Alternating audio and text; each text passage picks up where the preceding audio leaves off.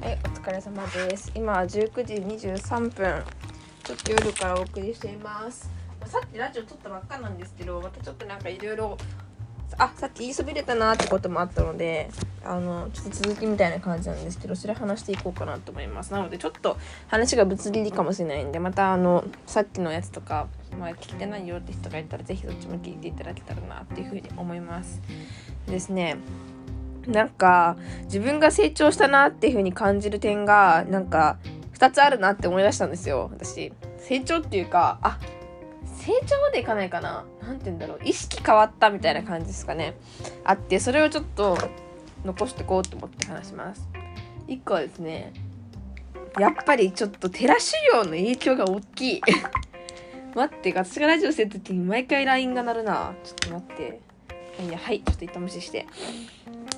寺修行の影響がマジで大きくてですねあの自分でその心臓とか内臓がこう上がっなんか緊張すると心臓とか内臓ってこう上がってくるんですけどそれを自分で察知してでもそれを呼吸で下げれるようになりました。マジなんかなんか鬼滅みたいなこと言ってるんですけど なんか本当にその緊張すると人はその呼吸が腹式呼吸じゃなくてなんか胸で呼吸しちゃうみたいな。肩とか胸でこうどんどん上の方で呼吸しちゃうんですね。でそうなると臓器とか内臓とかも全てのものがこう上に上に上がってっちゃって窮屈になってあの緊張するっていうのがあるんですけどなんかそれを知ってで座禅中にずっと内臓を下げる練習をしてたんですよ。呼吸でね。気持ち下げる練習したらなんか下がる感覚がちょっと分かってきてでさっきも内定者研修の前と結構緊張しててああまたこのなんかそこにズームとかで始まる前に待ってる時間とかめちゃくちゃ嫌でああまた嫌だなって思ったんですけどその時にあやばいな今内臓上がってるなっていう風に思ってそこでちょっとあの地味に座禅組んでこうって言いながら内臓下がれ下がれと思いながらこう目つぶってやってたらなんかリラックスできたんですよ。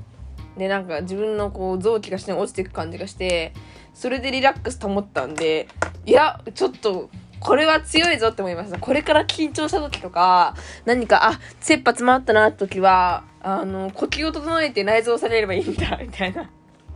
感じです。本当に何言ってんのって感じかもしれないですけどガチで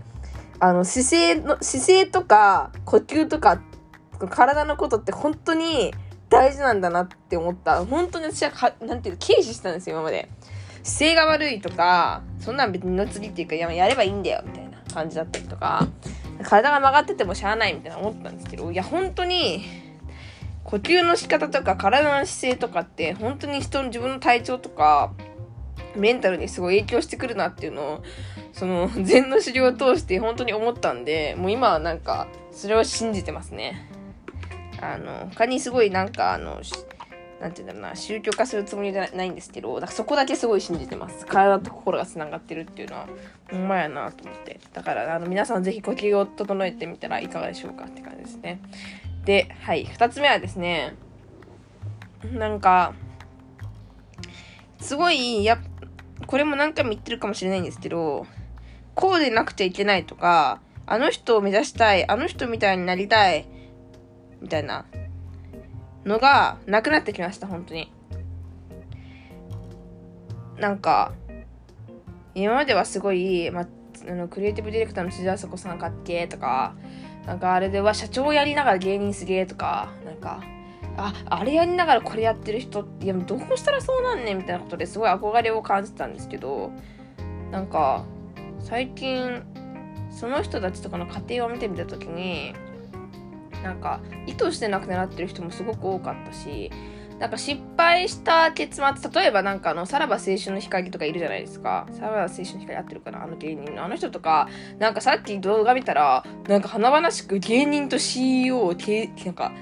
両方やってる人みたいな感じ。パーンってたんですけどでもあの人ってよくよく考えたらもともとなんか芸人として社長入れた時になんかその独立しちゃって勢いででもなんか売れなくなってみたいなでも社長やらざるを得なくなってみたいなあーなんか失敗に失敗を重ねてみたいなでも結果として今こうなってるじゃないですか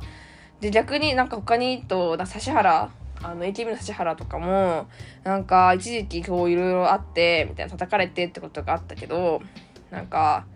今はその、なんかプロデューサーみたいになってるじゃないですか。アイドルグループ作って。でも、なんか人のその家庭がいろいろあって、紆余曲折あって、まあ、その人なりの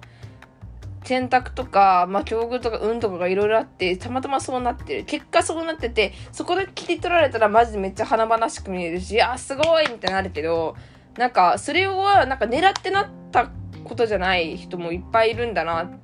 ていうこと。あとなんか前先輩に聞いた話だと、あのなんか会社あの社長になった人も会社員になれなかったからみたいな感じのことでなんかその今花なんかそういうものを手にしてるからってすごいその人が逆算方式で賢く計算だってやってきたってわけじゃなくてたまたまそうなってで今それで注目浴びてるって可能性もあるなって思った時になんかそれに憧れるのはちょっと違うなっていうふうに思っててなんかそれを目指しても私には私のなんか人生のストーリーで私には自分のもともと好きだったものとかこういう過去があったとか得意なものとかがあってこうこれからが作られていくのにもう真似しようがないなっていうふうに思ってて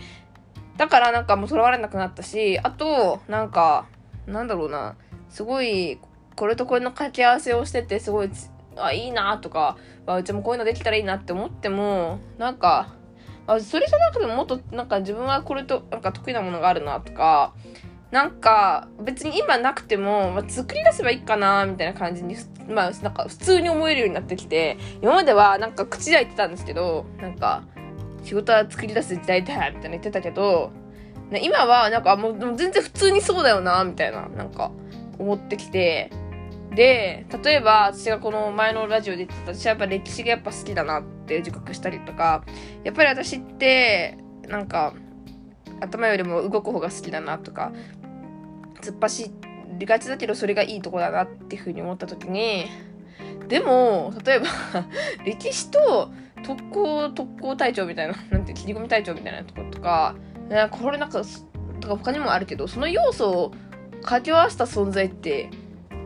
いなくね？とか例えばね。いないなとか憧れの人として見つからないなと思った時にああじゃあダメじゃんっていうふうにあんま思わなくなって。前まではいや今いないやんみたいなそんな聞いたことねえじゃん無理やんっていうふうに思っちゃってたんですけど最近はあなんかあいないんだお前無理まあじゃあやってみるかみたいな感じとかあなんかいないこと前例がないことにあんま抵抗を感じなくなってきたなっていうのが考え方の成長ですね。だからその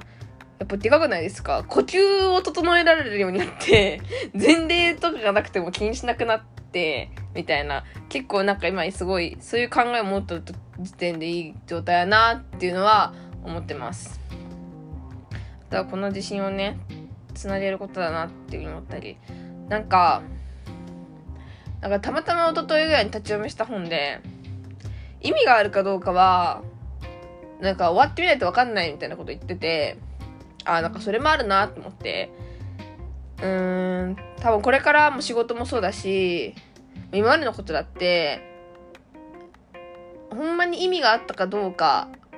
とかってやってる最中あんまりわかんなくて、でも意味があるかないかって悩んで結構不安になりながらやってたんですよ。でもなんかその、これって意味あんのかなって思いながら中途半端にやるよりは、もう信じた、信じちゃってやりきって、やりきってやりきって終わった後に、あれってどういう意味だったんだろうって自分の中で意味付けをした方が、なんか気持ちが楽だなっていうふうに普通に思いました。なんか、結構、なんかあの、癖としてやっぱりどうしてもこれやって将来にどんなメリットがあるのとか、これがっていうふうに考えちゃうけど、でも、特にまあ、最初の方とかは、なんか、そういうことは一旦抜いて、まず目の前のことを黙々とやるみたいなことが、なんか集中するっていう意味では大事なんじゃないかなって感じですね。うん。だから意味は後からわかるって。だって今考えたら別になんか今まで全てやってきたことも、あ、意味あったなって全部思うし、そういうことは、そういうわけだから、これからやることも、意味ないことなんて、まあそもそもないから、大丈夫だって自分で思ってます。そんな感じの話でした。だから今日は何の話だったかっていうと、なんかちょっと自分の考え方がちょっと大人になったよっていう話。あと呼吸を整えるのは本当におすすめっ。ていうか、まあ、そもそも治療がおすすめです。あの、そんな別にガチで出家なんてしなくていいんで、4日間ぐらい、4日間ぐらいで庭園にこもるだけで、かなり、あの、心が変わるなっていうふうに思ったから、聞いてる人ぜひ寺に行ってください。以上です。